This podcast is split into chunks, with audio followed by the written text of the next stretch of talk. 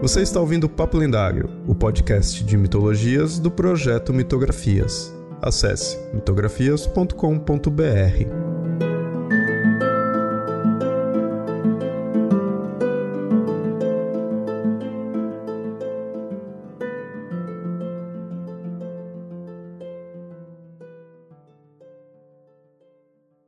Olá, ouvintes! Sempre avisando, esse episódio foi publicado primeiramente lá no canal do Mitografias no YouTube. Se inscreve e curte os vídeos lá também.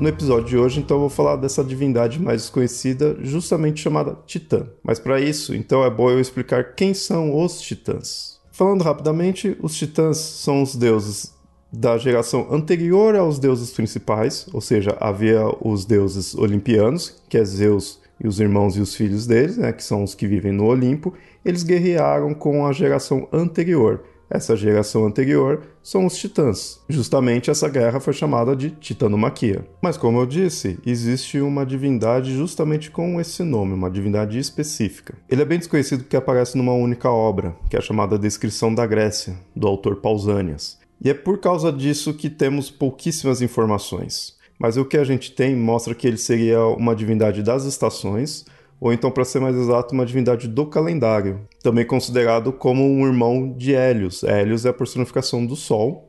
E aí, com isso, ele seria também então filho do Hyperion. Hyperion, sim, que é um titã. Então, não é dito que ele é realmente filho de Hyperion, mas por ele ser irmão de Hélios, Hélios é o Sol, filho do Hyperion, então, conclui-se isso. Porém, ele também acaba sendo identificado não apenas como irmão de Hélios, mas também como sendo o próprio Hélios. Então fica essa confusão também. Quem que ele é? Ele é irmão ou é a própria divindade? Até mesmo porque Hélios possui um epíteto em alguns outros locais, né, mostrando que Hélios também seria chamado de Titã bem provável de, no fundo, ser a mesma divindade em si. Mas essa não é a única divindade do qual esse tal Titã é comparado. Muitas vezes também é de dele ser, na verdade, Atlas. Atlas é sim também uma outra divindade, filha de um Titã, mas aí no caso Atlas é também citado como um Titã. Porque ele sim participou da titanomaquia contra os deuses olimpianos, né? Ele também teve a sua punição, então confunde-se com essas duas divindades, ou Hélios ou Atlas,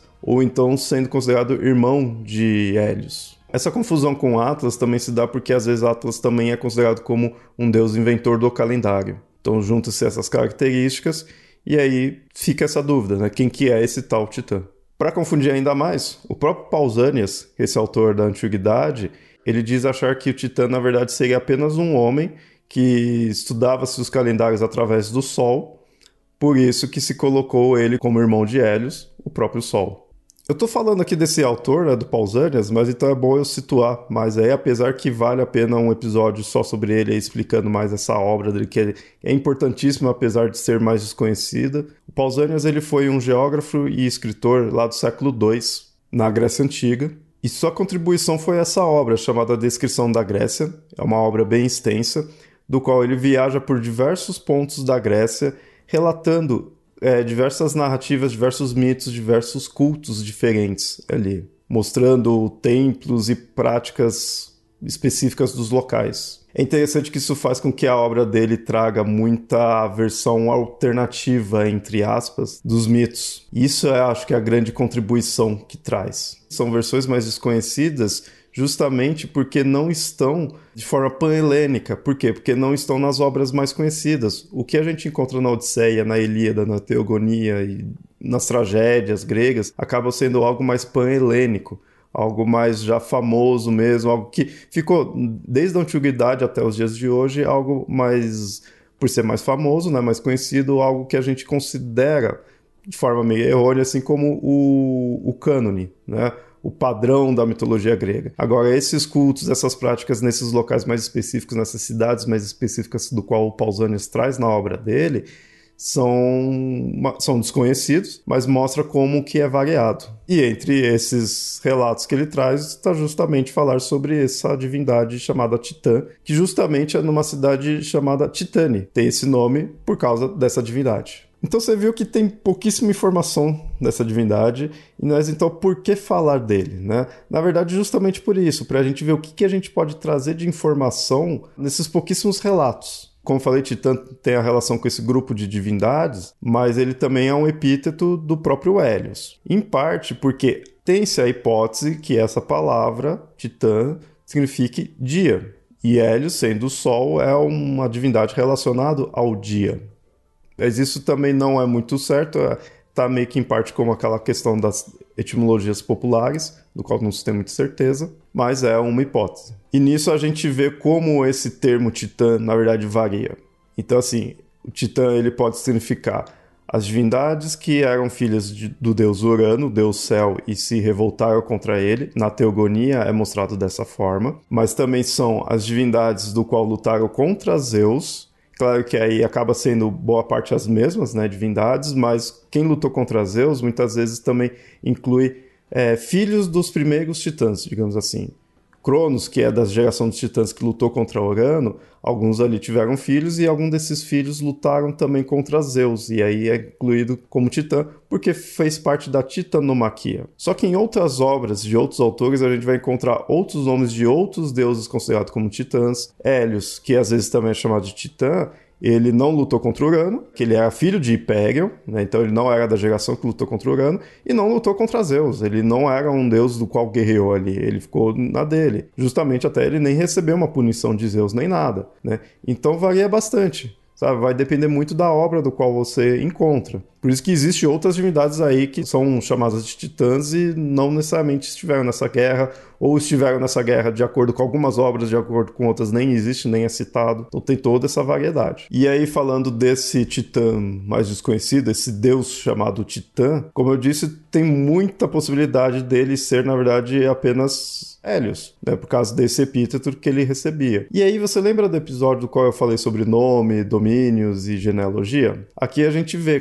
como a gente tem pouquíssima informação dessa divindade, fica meio confuso. De repente é apenas um epíteto mesmo de Hélios, mas que não tem mais informação, então não sabe se é uma outra divindade, se é apenas um epíteto relacionado ao domínio dele. E por que que também não se tem muita informação? Porque não está numa obra tão famosa. Não está naquelas obras do qual eu citei que são pan-helênicas, né? Que trazem informações pan-helênicas. Pan-helênico, no caso, é que abrange toda a Grécia, né? Que é meio que voltado para todas as cidades ali. Todo mundo iria reconhecer aquelas obras. Isso daqui é algo bem localizado. Por não ser assim, não é muito famoso, não se desenvolve muito né? Isso da antiguidade mesmo, não estou nem dizendo de agora. Então se torna mais desconhecido. A, a obra do Pausanias é muito voltado nisso, né? de mostrar essas questões bem localizadas ali. Mas justamente por isso, eu acho importante dizer da onde vem essa informação.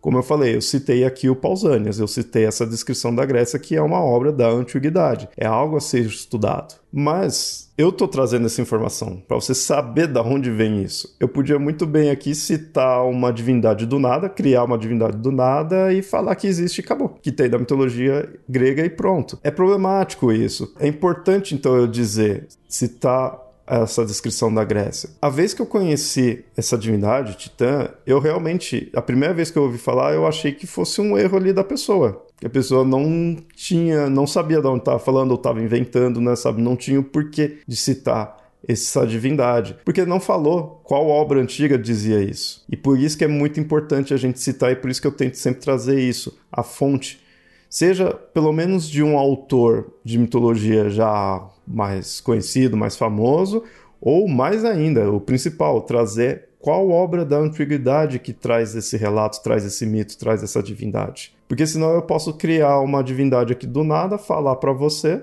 aí que ah, na mitologia grega tem tal mito e tal divindade, e na verdade estou inventando e pronto não citar a obra antiga. Como que né, vai ser confiável nesse ponto? E o Titã é justamente isso. Eu já vi alguns locais citando essa divindade, mas não cita da onde que tem.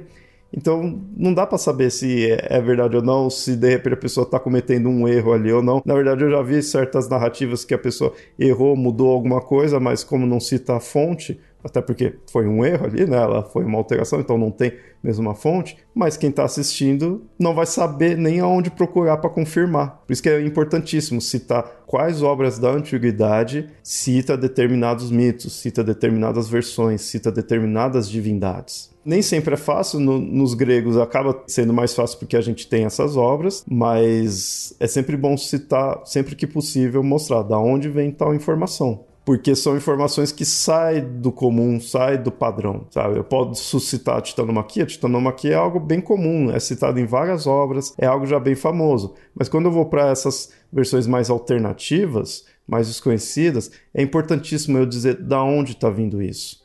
E aí, no caso do de hoje, é uma divindade com pouquíssima informação, não dá para realmente desenvolver muito, mas é importante citar que tem uma informação dele nessa obra antiga, para mostrar essa obra. Essa descrição da Grécia eu quero desenvolver em outros episódios, falar mais do Pausanias, mostrar toda a importância que ele tem. Mas espero que já tenha vindo mais informações aí para você. Espero que tenha gostado aí do episódio.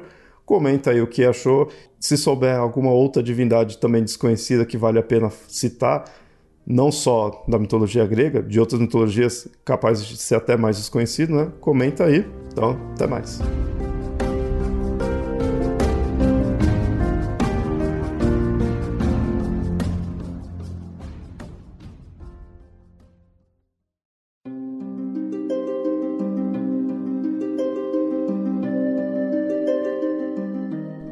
Ouvinte, gostou do programa? Espero que sim. Se gostou mesmo, considere apoiar o Mitografias em catarse.me barra mitografias ou apoia.se barra mitografias. Tais apoios são importantes para manter esse projeto no ar. Caso queira fazer um apoio único, pode enviar um Pix. A chave é mitografias.gmail.com. Outro recado é que esse episódio foi originalmente publicado no YouTube. O link estará no post para você assinar o canal. Além disso, siga nas redes sociais, assim estará sempre em dia com todas as publicações. No Facebook você encontra como facebook.com.br papo lendário e no Twitter e no Instagram você encontra como arroba mitografias. Por hoje fico por aqui e até o próximo episódio. Até mais!